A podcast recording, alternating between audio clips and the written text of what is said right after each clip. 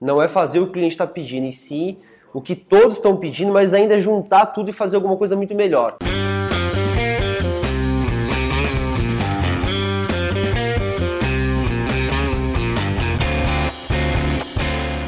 Opa, tudo bem? Aqui é o Júlio César do canal Tudo sobre Gestão de Frotas. E nesse vídeo eu vou te mostrar um pouquinho dos bastidores aqui da Contele internamente.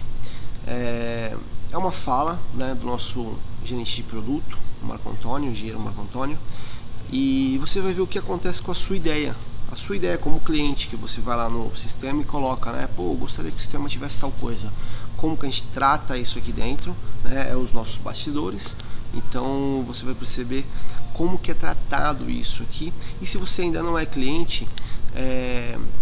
vale a pena você acompanhar esse vídeo, né? Vale a pena você verificar o, quanto muda tá, uma empresa ter um sistema próprio, ter uma equipe própria de desenvolvimento, é, ao invés de a gente pegar uma plataforma pronta no mercado e simplesmente ir lá e mudar o nosso logo e vender alguma coisa para você.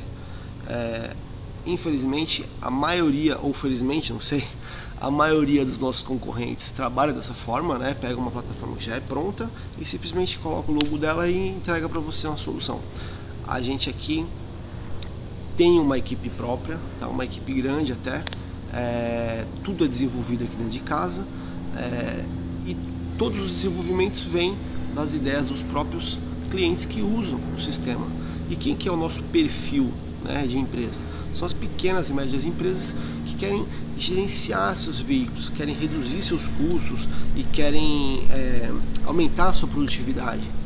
É, então, é, quando você vira um cliente da Contélia, você está contratando um, uma roupa feita por um alfaiate, feito por especificamente pelo motivo com que você precisa, né?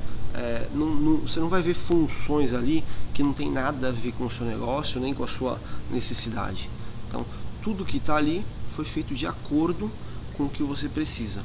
Essa é a grande vantagem e o que faz é, a total diferença no dia a dia. E o sistema é o que vai dizer se você vai usar realmente o sistema de rastreamento, né, um sistema de gestão de frota, ou não.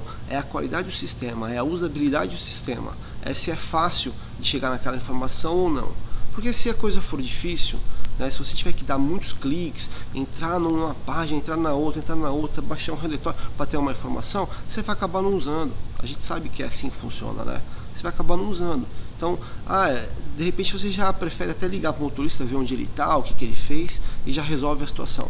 E a gente aqui trabalha para que isso seja ao contrário, né? para que você tenha a informação na palma da mão, no aplicativo, né? o gestor, que você clique ali duas vezes no máximo e chegue numa informação e que o motorista também né, que o motorista também tem o aplicativo dele e, e, que ele entre com as informações lá e que o sistema já seja atualizado de forma online e é isso.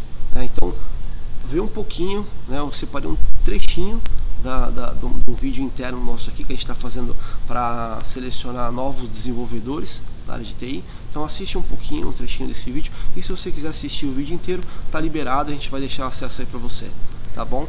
Então Acompanha aí. A gente é um SaaS, né? Na verdade são dois SaaS, né? Se você for ver. Então, SaaS, se você não sabe o que, que é, pesquisa aí de novo lá. SaaS é S-A-A-S, Software as a Service. E, e, quando a gente fala de SaaS, as demandas de desenvolvimento basicamente são o seguinte. É, você tem uma, uma plataforma, né, um produto, e você tem que basicamente optar por o que, que você vai fazer e o que, que você não vai fazer. Né? E funciona assim: você não trabalha desenvolvendo coisas específicas para cliente. Isso muda muito para quem já trabalhou numa empresa que faz software, por exemplo. É diferente. A gente não vai atender todas as demandas. A gente vai atender as demandas que estão no roadmap do produto. Qual que é o desafio disso? O desafio disso é escolher certas demandas, né? escolher a ordem certa. E para a gente escolher, é, ter um pouco de negócio, tem questão de, de concorrentes, de pedidos também que influenciam, tem aquilo da onde a gente quer chegar, em quanto tempo a gente quer chegar, e também tem todo um trabalho de desenvolvimento. Né? Não, é, não é só o que a gente quer fazer, e sim também o que dá para fazer. Né? Então, é, a gente é, é sempre, é, literalmente, sempre desenvolvendo coisas novas, melhorando coisas que a gente já fez, né? E fazendo aquela manutenção preventiva também. Então, assim, é, as demandas vêm de clientes, vêm de toda a experiência que a gente tem Fonte, de né? contato, né? Exatamente, vem, vem das apresentações que a gente faz com o cliente, que, cara, a gente tem dezenas de apresentações por dia, então você ouve muitas demandas e você consegue. É, eu falo que é tipo um like do Facebook. Você tem uma, uma, uma, demanda lá e aí um cliente vai e tem a mesma, a mesma ideia ou ele tem a mesma necessidade. E a gente vai tipo a gente vai pontuando e fala meu, isso aqui tem muito pedido e a gente reúne o time todo e fala assim, beleza, esse aqui é um problema que a gente precisa resolver. Agora, como que a gente resolve isso? Aí começa todo o processo de desenvolvimento que a gente tem. Não é fazer o que o cliente está pedindo, e sim o que todos estão pedindo, mas ainda juntar tudo e fazer alguma coisa muito melhor. Então, o que a gente lançou até hoje nos dois sistemas foi nisso. Foi pegando a necessidade, a demanda do cliente e falando, cara, a gente tem todas essas ideias, todas essas necessidades, todos esses problemas, o que, que a gente pode fazer para ainda melhorar? E aí, vamos botar o time para trabalhar e vamos criar algo em relação a isso. Isso foi o que a gente fez e na prática sempre acaba saindo é, muito melhor para o cliente. Fala assim, caramba, era isso que eu queria, mas ficou ainda melhor, né? Então, esse é o resultado final. Agora vamos falar da, da parte é, operacional, né? Você já entendeu como é que funciona assim a parte de negócio, qual que é a ideia, da onde, da onde que vem essas coisas e qual que é o nosso objetivo, né? E vamos falar da parte operacional, como é que seria? Aí eu vou passar para o Marildo falar um pouquinho para vocês aqui. É, a gente faz um levantamento aqui, o Marco com os diretores, é, questão de estratégia, e a gente trabalha com roadmap é, dividido. Então, o que seria esse roadmap dividido? A gente tem uma coluna de é, curto prazo, que basicamente a gente são itens que precisam entrar é, em curto prazo de, de dois meses, certo?